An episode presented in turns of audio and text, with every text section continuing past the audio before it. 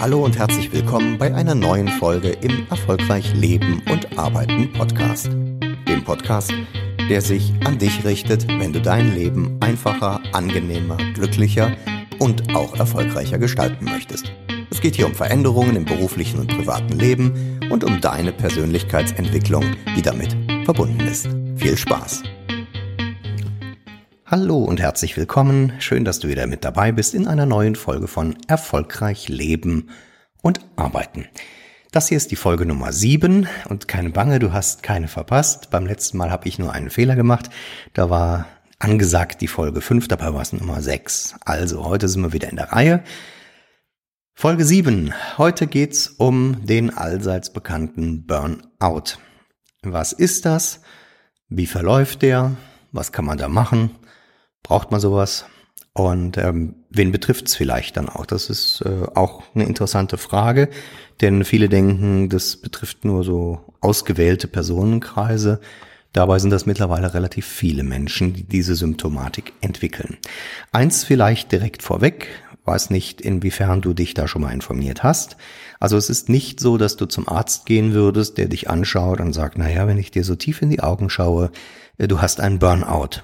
Ja, und das ist dann eine einzige Krankheit, die immer so ist. Sondern der Begriff Burnout, also ausgebrannt sein, der umfasst im Grunde verschiedene Symptomatiken. Es ist nicht so einheitlich definiert und äh, da werden wir jetzt gleich auch ein bisschen drauf eingehen, also zumindest nur so ganz grob, dass du so in etwa einsortieren kannst, was mit dem Begriff und dieser Thematik gemeint ist. Also, viele denken, Burnout, das ist eine Erkrankung. Wie gesagt, es ist in der Reinform äh, keine im ICD-10 benannte Erkrankung. Es ist eine Symptomatik und äh, die kann sich je nach Phase des Burnouts, dazu kommen wir gleich, unterschiedlich äußern. Also von übertriebener Leistungssteigerung, ja, über Apathie bis zur Depression und äh, nachher dem vollständigen Zusammenbruch. Das ist so ganz grob so der, der äh, Lauf äh, des Burnout. Ähm, da ist so alles mit drin, was man dann auch an Symptomatiken entwickeln kann. Schauen wir vielleicht einfach mal am Anfang hin, wer bekommt das eigentlich und äh, ist eigentlich alles, was man heute so als Burnout bezeichnet, auch wirklich ein Burnout? Zunächst einmal, bekannt geworden ist diese ähm, Erkrankung, ja, diese Symptomkomplex, vor allen Dingen in helfenden Berufen. Da wurde es so ganz am Anfang beschrieben. Also Menschen, die zum Beispiel als Ärzte tätig sind, im Pflegedienst tätig sind, einen hohen Leistungsanspruch an sich selbst haben, optimale Leistung abliefern wollen, aber merken, dass das so im Alltag vielleicht alles gar nicht mehr möglich ist. Nach und nach sind dann auch andere Berufsgruppen vor allen Dingen mit dazugekommen, Menschen, die halt sehr gerne das tun, was sie da tun und auch sehr viel Leistung zeigen wollen oder müssen. Also beispielsweise viele Selbstständige, die selbst und ständig arbeiten, Menschen, die im Führungskräftebereich sind und Verantwortung für viele andere Menschen tragen und gefühlt halt auch eine hohe einen hohen Verantwortungsdruck mit sich nehmen. Menschen, die im Politbereich tätig sind, Forschungsmitarbeiter, ähm, Menschen, die langfristig kranke Angehörige pflegen, ohne selber wirklich Pflegepersonal zu sein. Also wer zu Hause mit ähm, erkrankten Personen zusammenarbeitet und selber die Pflege übernimmt. Also Menschen, die wirklich das Beste jeden Tag geben wollen und irgendwann merken, es geht nicht mehr. So. Und wenn bestimmte Punkte erreicht sind und bestimmte Symptomatiken zusammenfallen und dieses gesamte Umfeld ein bestimmtes Bild darstellt, dann spricht man von einem Burnout. Und ähm, eins kann man vielleicht sagen, die meisten merken es auch am Anfang gar nicht, bis sie irgendwann mal in einem der späteren Punkte angekommen sind. Was ist der spätere Punkt? Vielleicht äh, gehen wir da auch mal ganz kurz drauf ein, weil ich höre das immer wieder, ja, die Phasen des Burnout. Ich frage dann immer, welche Phasen? Also, es kommt immer drauf an, wer bestimmte Phasen da so entwickelt und definiert hat. Äh, da gibt es also unterschiedliche Phasenmodelle. Ähm, Freudenberger zum Beispiel hat zwei Phasen definiert. Empfindendes Stadium, äh, Stadium und empfindungsloses Stadium und äh, andere haben halt andere Phasen entwickelt. Ich ähm, möchte da vielleicht irgendwo mal so ein Phasenmodell unabhängiges Beschreiben aus meiner täglichen Praxis reinnehmen. Also, wenn ich jemanden habe, der als Selbstständiger zu mir kommt und sagt, ja, ich bin da mit vollem Elan rangegangen. Ich arbeite sieben Tage die Woche, jeden Tag, weil ich so viel Freude daran habe. Und das ist auch so ein positiver Stress, der damit verbunden ist.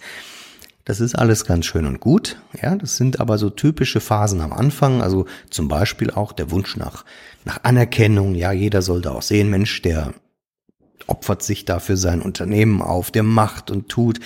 Er zeigt im Grunde das, was man eine übertriebene Leistungsbereitschaft nennt, ist nur noch am Arbeiten und gönnt sich selber kaum Ruhe, kaum Entspannung und blendet dementsprechend auch so die eigenen Bedürfnisse nach Regeneration, nach ähm, Ausspannen einfach aus. Ja, das wird im Grunde alles weggedrückt. Stattdessen merkt derjenige dann irgendwo, ja, ähm, ich bringe vielleicht nicht jeden Tag mehr diese Leistung, die ich da bringen möchte, deswegen muss ich mich ein bisschen pushen. Was am Anfang ganz normal erscheint, ist vielleicht, wenn man sagt, ja, ich komme so, so morgens kaum noch aus den Gängen, dass man dann wirklich nur noch mit Kaffee oder Nikotin äh, da irgendwie ans, ans Laufen kommt. Ja äh, dann kann das in der Folge dazu führen, dass jemand bestimmte Warnsignale dann halt auch wirklich nicht mehr wahrnimmt. Ja, dass er merkt, ich äh, komme in so ein Mittagsloch zum Beispiel, will mir das aber dann nicht gönnen in Form von, ich mache mal eine Pause, sondern der Gedanke ist halt da, oh, wenn ich heute meine Arbeit schaffen will, dann muss ich jetzt weitermachen, da muss ich dranbleiben. Also wird die Mittagspause auf das notwendige Übel, ja, so schnell was essen, reduziert. Danach geht's dann äh, direkt am besten auch weiter, so dass man also sagen kann, Pause und Regeneration fällt aus. Stattdessen wird dann vielleicht noch ein Kaffee hinterhergeschüttet, damit man auch wieder schön gepusht wird oder einen kleinen Energy Drink oder irgendwelche anderen Sachen. Ähm, vielleicht an der Stelle auch andere Sachen. Das taucht häufiger auch mal im Management auf, dass Personen, die da so in der Phase sich befinden, dann halt auch mal bestimmte Substanzen nutzen, um sich selber zu pushen. Ja, man kann jetzt ganz platt sagen, da wurde gekokst, was das Zeug hält, oder da wurden Aufputschmittel genommen, da werden äh, andere Stoffe eingeworfen, gerne genutzt mittlerweile. Leider muss man dazu sagen, ist so die Kombination aus, äh, oder was heißt die Kombination? Äh, die, die Nutzung von äh, Stoffen wie Ritalin, das ja bekanntlich bei ADS, ADHS Diagnosen gerne dann äh, verschrieben wird. Also ich habe das durchaus ab und an mal, dass es da äh, Patienten oder Menschen gibt, die, die sagen, ja, äh, mein Sohn hat eine ADS-Diagnose und ich habe mich mit dem Doc mal unterhalten und äh, ähm, ja, da kriege ich auch ab und zu mal so eine kleine Packung oder ich besorge mir die anderweitig und dann wird das Zeug anders konsumiert, als es eigentlich vorgesehen ist und dann hat es halt äh, eine ähnliche Wirkung wie andere Drogen. Ja, so eine aufputschende Wirkung. So, wenn die Leute dann tagsüber aufgeputscht sind, dann kommen die aber abends nicht mehr wirklich zur Ruhe im Zweifel. Ähm, und dann braucht man dann halt schon mal das ein oder andere Gläschen oder Fläschchen Wein zum Beispiel, um wieder runterzufahren. Und so ergibt sich nachher auch ein Substanzmissbrauch im Zweifel, wenn es also ganz blöd läuft. Und der sorgt dann irgendwann dafür, dass die Leute merken, also so in der Kombination, da jetzt komme ich gar nicht mehr voran. Jetzt kann ich äh, das, was ich da tun möchte, also überhaupt nicht mehr leisten. Und äh, dann kommt irgendwann so der Moment, wo die sich so äh, zurückziehen, ja, dass die dann also wirklich merken, äh, das wird alles hoffnungslos hier, das kriege ich alles nicht mehr hin, hoffentlich merkt's keiner. Äh, dann werden die Medikamente oder anderen Drogen, sage ich jetzt mal, genutzt, um sich da weitgehend abzulenken und so das tägliche auszublenden.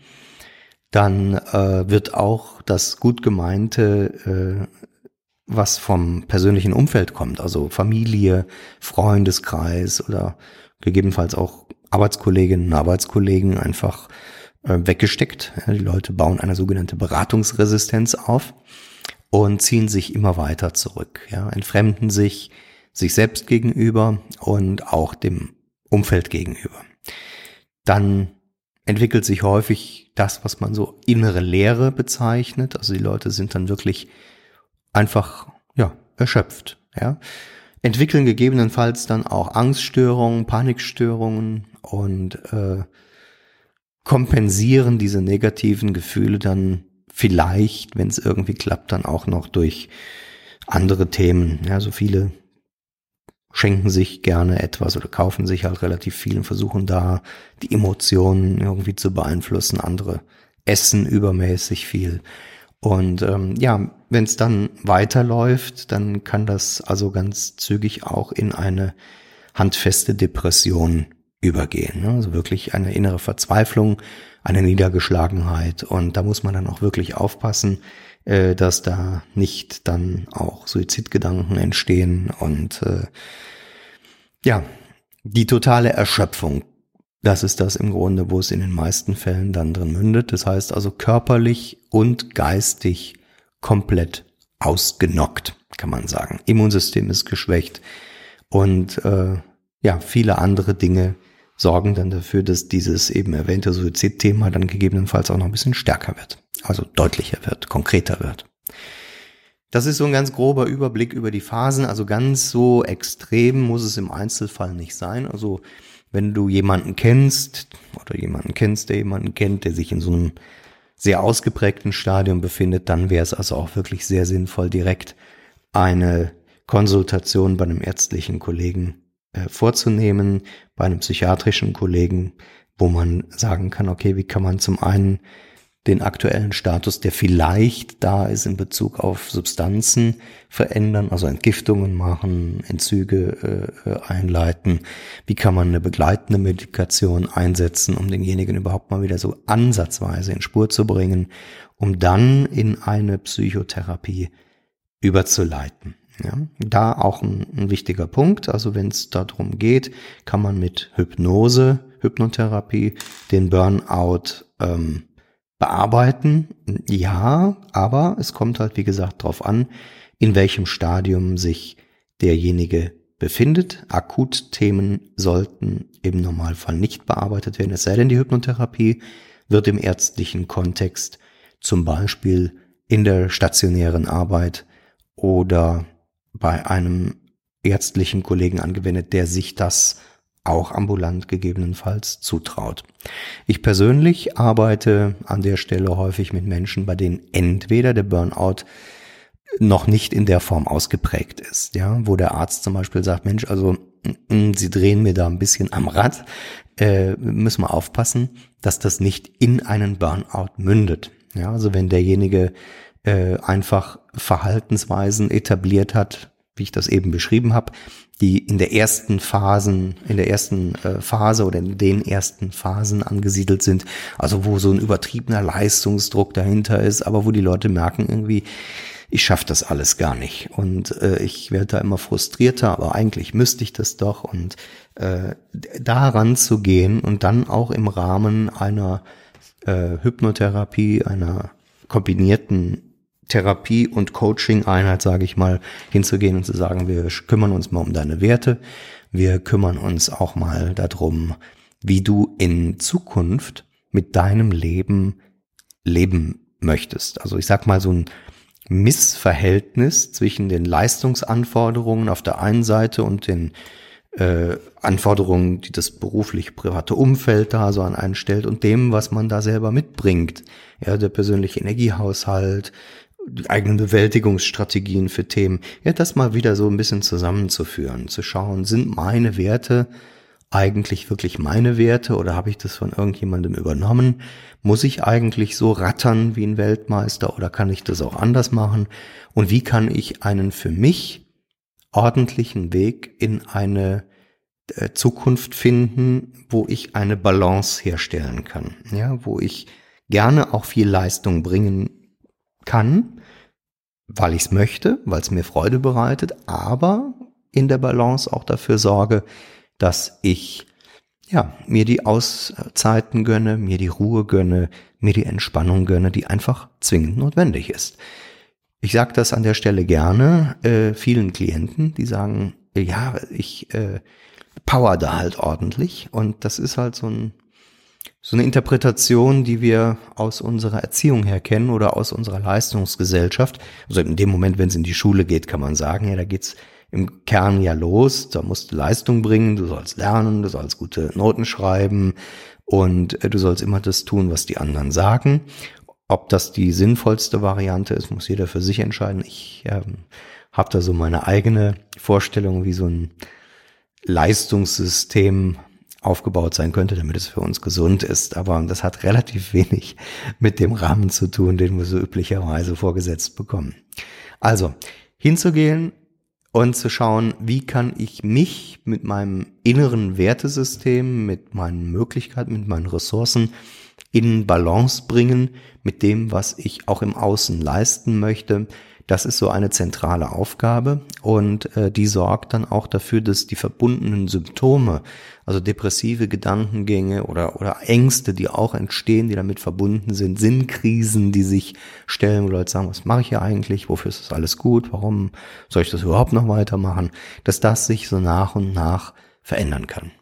Wenn es in der Zwischenzeit bereits zu psychosomatischen Störungen gekommen ist, also wo sich auf der körperlichen Ebene Dinge schon äußern, beispielsweise äh, Blutdruckprobleme oder Herz-Kreislauf-Probleme, äh, andere körperliche Beschwerden, Reizdarm, Symptomatik und, und, und. Ja.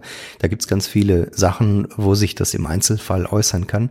Dann kann man mit der hypnotherapeutischen Arbeit auch an diese Dinge rangehen, das in einen Gesamtkontext stellen und ähm, sauber bearbeiten. Wichtig. Ähnlich wie bei den Angststörungen aus der letzten Folge, zu erwarten, dass eine Hypnotherapie ähm, mit drei Fingerschnippen einen Burnout eliminiert. Das ist eine nette Vorstellung, die mit der Realität nicht viel zu tun hat. Die hypnotherapeutische Arbeit kann dazu führen, dass derjenige recht schnell in den Veränderungsprozess kommt, also die Symptomatik lindern kann, neue äh, Strategien entwickeln kann, mit sich und mit dem Umfeld umzugehen, seinen Leistungsanspruch, wie gesagt, zu überdenken. Aber eine Hypnotherapie kann nicht mal einen Burnout wegmachen. Das geht nicht. Ja, ähm, man muss auch ein bisschen schauen. Ein Burnout oder diese Symptomatiken sind ja auch Strategien, mit Druck, mit Stress, mit Krisen umzugehen und dem Gehirn da die Möglichkeit zu geben, sauber an diese Dinge heranzugehen. Ähm, das ist so ein, so ein aus meiner Sicht sehr schöner Ansatz in der äh, hypnosystemischen Arbeit. Und äh, da kann man sagen, wie kann ich aus etwas, das schlecht, sinnlos, erschöpfend wirkt, also negativ eingefärbt ist, wie kann ich daraus ein für mich sinnvolles und nutzbares Kompetenzmodell entwickeln.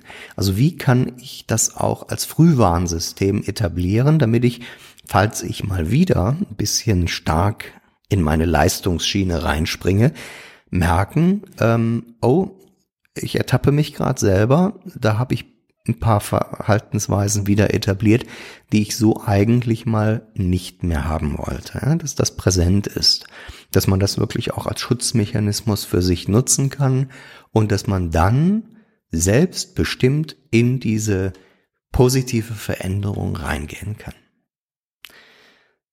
Das ist so ein bisschen das, was ich zum Burnout-Thema hier an der Stelle über den Äther schicken möchte. In der Praxis, das ist vielleicht der, der wichtige Punkt, ähm, auch da ist es bei der Hypnotherapie so, ich habe es eben schon kurz erwähnt, es geht relativ zeitnah in den Veränderungsprozess rein, so dass ich also auch hier in den letzten 16 Jahren sagen kann, die Klienten, die mit so einem mit so einer leichten oder auch schon, sagen wir mal, mittelstarken Ausprägung dieser Themen kommen oder gegebenenfalls auch im Nachgang nach einer stationären Behandlung äh, einen, einen Therapeuten suchen, der nicht nur den therapeutischen Ansatz kennt, sondern halt auch ein Verständnis hat, zum Beispiel für einen Selbstständigen, für einen Unternehmer, für eine Führungskraft, äh, wie der sein Leben lebt. Ja, das, äh, das ist ja nicht immer so deckungsgleich. Wenn sie, wenn so ein typischer Therapeut kommt und sagt, wie geht's uns heute? Äh, da müssen sie ihr Leben ändern. Als Selbstständiger kann man sein Leben recht bedingt ändern. Ja, also wenn man das, was man da tut, gerne weitermachen möchte zumindest. Äh, man muss auf bestimmte Dinge Acht geben, die aber im Zweifel zum Beispiel ein angestellter Therapeut in der Klinik nicht so wirklich nachempfinden kann. Also Tipp für die Unternehmer und Führungskräfte und ähm, unternehmerisch denkenden Menschen unter euch, sucht euch in jedem Fall einen Therapeuten, der selber unternehmerisch geprägt ist der diese Denke hat, ja, der da, der das nachvollziehen kann, der diesen Leistungsgedanken auch nachvollziehen kann und auch diese Schnittstelle bedienen kann, wo er sagt, wir gucken jetzt mal, dass wir für dich genau da die Balance reinkriegen.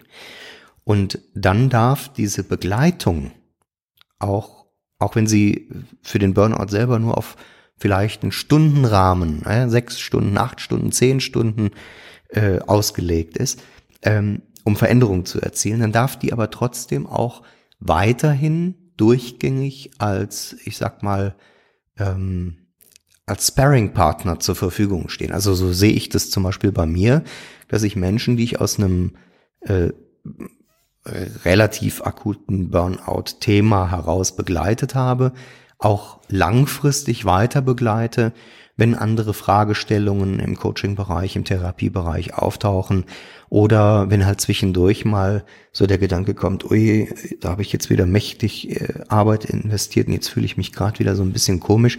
Ähm, da stehe ich dann auch als Ansprechpartner zur Verfügung und so denke ich zumindest sollte das der behandelnde Therapeut oder Coach ähm, für einen Burnout oder ehemals Burnout-Kandidaten auch sehen. Das war meine Meinung. Also, wenn du Interesse hast, mehr über das Thema zu erfahren, dann setz dich gerne mit mir in Verbindung. Geh auf meine Internetseite www.janvonberg.com. Da findest du unter Hypnotherapie auch den Punkt Burnout. Da kannst du ein paar äh, Informationen auch äh, nachlesen. Ansonsten schick mir gerne eine Nachricht über das Kontaktformular auf meiner Internetseite oder per E-Mail an post.janvonberg.com. Ich bin dir gerne behilflich als Ansprechpartner oder vermittel dir auch gerne einen passenden Kollegen oder eine Kollegin aus deinem räumlichen Umfeld. Lass mir gerne eine Nachricht zukommen und für heute bedanke ich mich für die Folge bei Erfolgreich Leben und Arbeiten. Herzliche Grüße, bis bald, dein Jan.